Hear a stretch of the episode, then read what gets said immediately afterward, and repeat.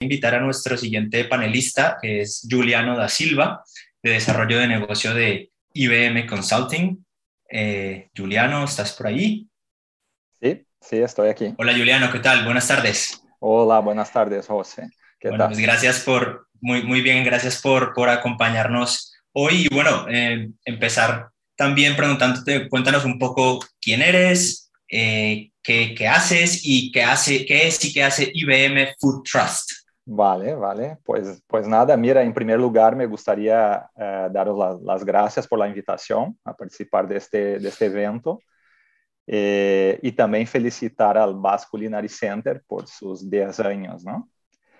Bueno, eh, mi nombre es Juliano da Silva y trabajo eh, con el desarrollo de negocio en IBM Consulting, ¿vale? Eh, entre otras cosas, trabajo también con IBM Food Trust, que es eh, nuestra plataforma eh, para la trazabilidad alimentaria basada en la tecnología blockchain.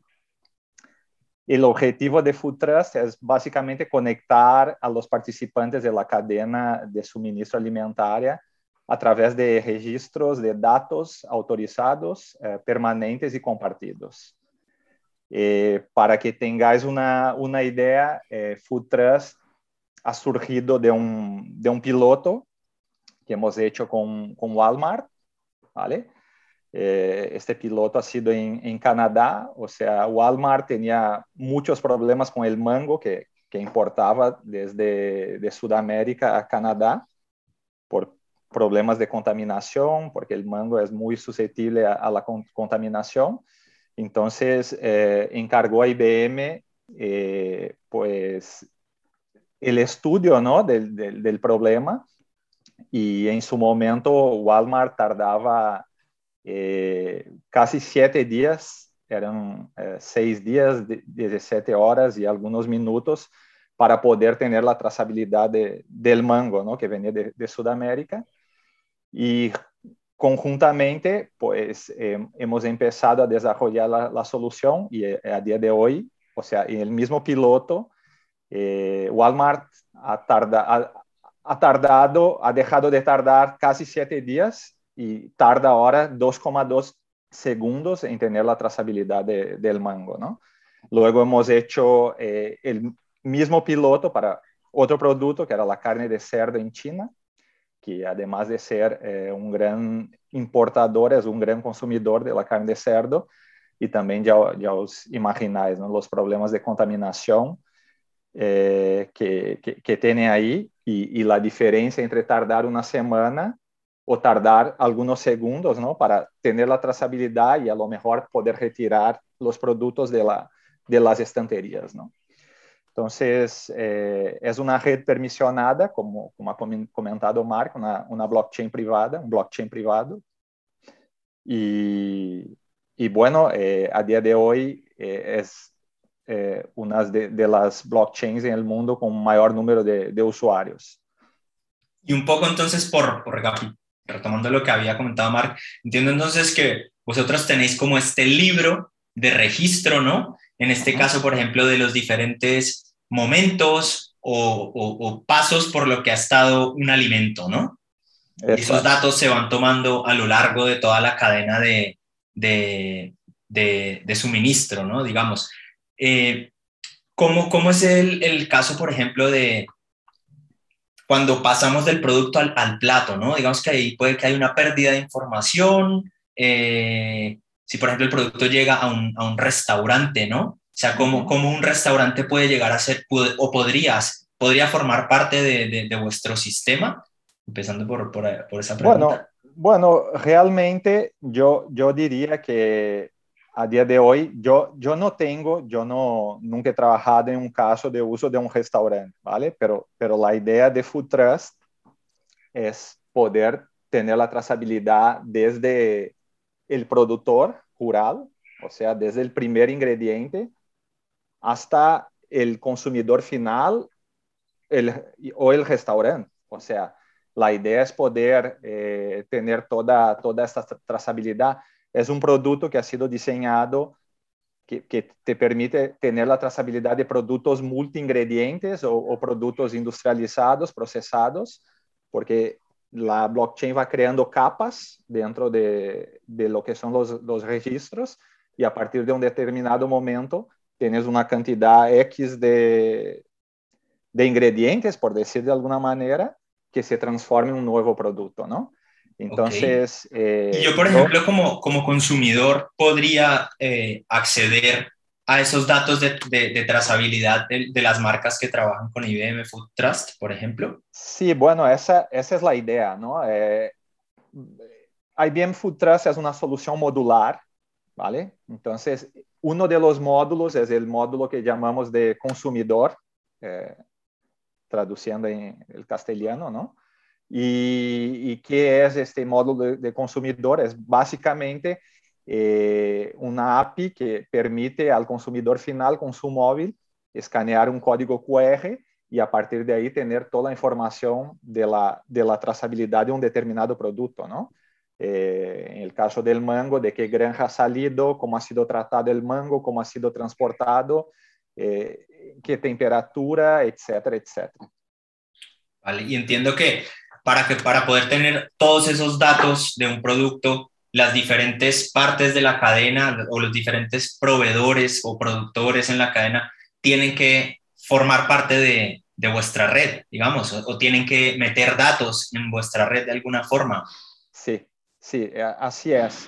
Ese es un, eh, es un buen punto, es donde encontramos la, encontramos la gran dificultad, ¿no? Cuando empezamos a hablar con alguna empresa, porque eh, yo creo que a día de hoy el, el el reto es que las empresas se pongan de acuerdo, ¿no? O sea, que, uh -huh. que puedan ponerse de acuerdo en cómo van a, a fornecer esos datos o, y, y, y, qué tipo de datos, ¿no? Entonces, ese es el gran reto, pero bueno, tenemos ya varios usos de casos de, de, de food trust. En, en España mismo tenemos, por ejemplo, ¿no? Eh, el caso de los de la aceite Conde de Benalúa, tenemos el caso de Pesca Nova, tenemos el caso de clásico de Carrefour, que, que ha sido nuestro primer cliente en España. Hemos hecho un piloto con el pollo campero de, de, de Carrefour, ¿no? Y, y, y, contestando a tu pregunta, el caso del pollo campero de Carrefour es, es un caso que, o sea, vas a una tienda de Carrefour, escaneas el código QR y puedes ver la información de dónde ha nacido el pollo, eh, qué ha comido el pollo, qué medicinas han sido utilizadas en el pollo. Y, la verdad es que este caso ha sido un gran éxito eh, a punto de que, bueno, Carrefour ha, ha incrementado sus ventas, eh, ha notado también que, ha logrado una mayor conexión con los consumidores de, del pollo campero y bueno, en resumen, eh, Carrefour quiere implementar Food Trust para todas las marcas hasta finales de 2022. Entonces, ¿Cuál vendría siendo, cuál vendrías, o cuáles crees que son las ventajas de que una, de que una marca opte por, por ejemplo, por utilizar una blockchain privada, ¿no? Para, para un caso como este de llevar la trazabilidad sobre, sobre una pública? Bueno, yo creo que eh, una red empresarial privada aporta, aporta privacidad, que es algo que una, una, una blockchain, un blockchain público no, no, aporta, ¿no? Entonces, por eso el interés de las empresas en, en estar en, una, en, una, en un blockchain privado, ¿no? Porque hay muchas eh, transacciones, operaciones dentro de la cadena eh, de suministro que incluso podrían ser estratégicas entonces, el hecho de dejar abierto, pues, eh, no les hace gracia y, por ello optan. Y yo creo que ahí está una de las claves para el éxito de Food Trust, ¿no? Que, nuestra red es, privada eh, y está gestionada por un, digamos, un administrador que, permite los accesos, etcétera, como ha, ha dicho Mark anteriormente. Ok. Eh, antes mencionaste un reto importante que era el tema de, claro, si hay diferentes blockchains, ¿no? Y al final, ¿cómo, cómo podemos llegar a interconectar los datos de, de, de, tantas para poder tener la trazabilidad, digamos, de, todos los productos que hay en el súper, ¿no? Entonces, yo me imagino, ¿será que en un futuro tendremos un, como un Google de la, de la, trazabilidad alimentaria, un buscador, un motor de búsqueda de, la trazabilidad alimentaria en el que cualquiera puede buscar cualquier producto cualquier, o, o, crees que no, que no va a ser así el escenario?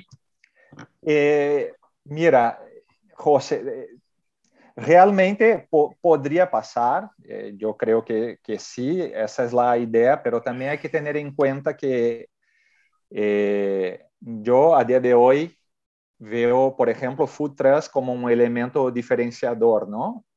Por ejemplo, para, me has preguntado antes de, ah, ¿cómo un restaurante podría utilizar? ¿Por qué y tal?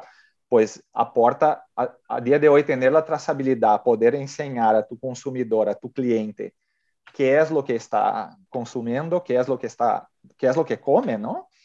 Eh, como decía el filósofo ese, somos lo que comemos, ¿no? Entonces, sí que interesa a mucha gente saber qué es lo que está comiendo, ¿no?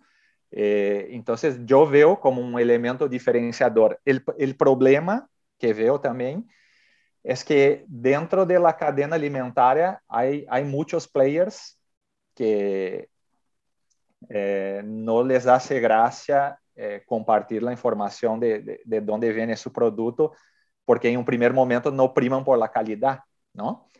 Y, y ese es el punto diferenciador, es poder hacer con que eh, productos que tengan calidad puedan dejar de competir con productos que no, no tengan esa calidad en precio y, y puedan tener una diferenciación. Entonces, eh, e, ese es, es, un punto que quizás con algún cambio de legislación y todo, en el futuro podría, podría ocurrir, sí, de, de haber como un, Google, pero a día de hoy, la verdad es que creo sí. que... Veremos cómo, cómo se resuelve todo este tema de, de, de interacción, interoperabilidad de datos, de cadenas, que definitivamente es un reto. Un poco para cerrar, pues traer una respuesta, una de las preguntas de, de, de la audiencia y es, claro, siendo una cadena tan, tan larga ¿no? y tan compleja, ¿cómo, cómo conseguís involucrar a, a, tantos agentes de una cadena de producción precisamente tan larga y tan compleja? ¿no? ¿Cómo los incentiváis o cómo lográis hacer ese cambio de cultura de que, de que todos puedan participar de esa provisión de datos? Sí. Eh, Desde el agricultor, voy, claro. Voy, voy al grano y, y intentaré ser, ser muy honesto. Eh, nuestras experiencias eh, exitosas, por decir de alguna manera, se dan cuando el, digamos, el, el incentivador de la red eh, ha sido una empresa que esté en el topo de una cadena, una determinada cadena, ¿vale?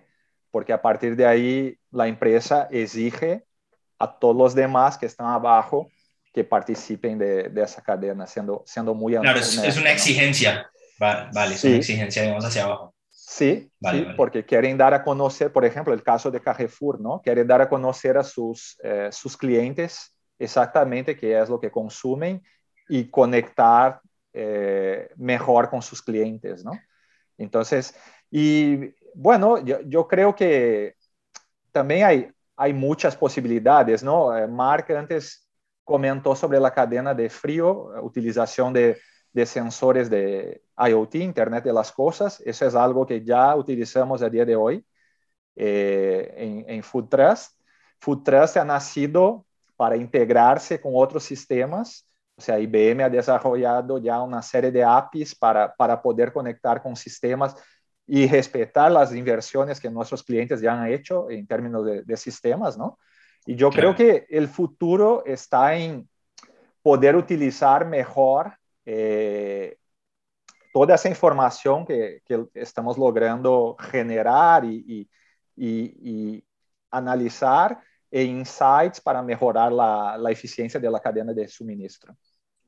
Entendido, perfecto. Juliano, muchas gracias por, por, por tus aportaciones. La verdad que es súper interesante vuestra solución. Hay muchísimo, mucho, muchísimo trabajo por delante, creo que en conjunto, tanto entre vosotros como los diferentes actores de la cadena, también en pens pensar cómo podemos hacer, involucrar más a esa última parte del eslabón en el que todos los ingredientes se juntan en un plato, ¿no? Que es todo un reto.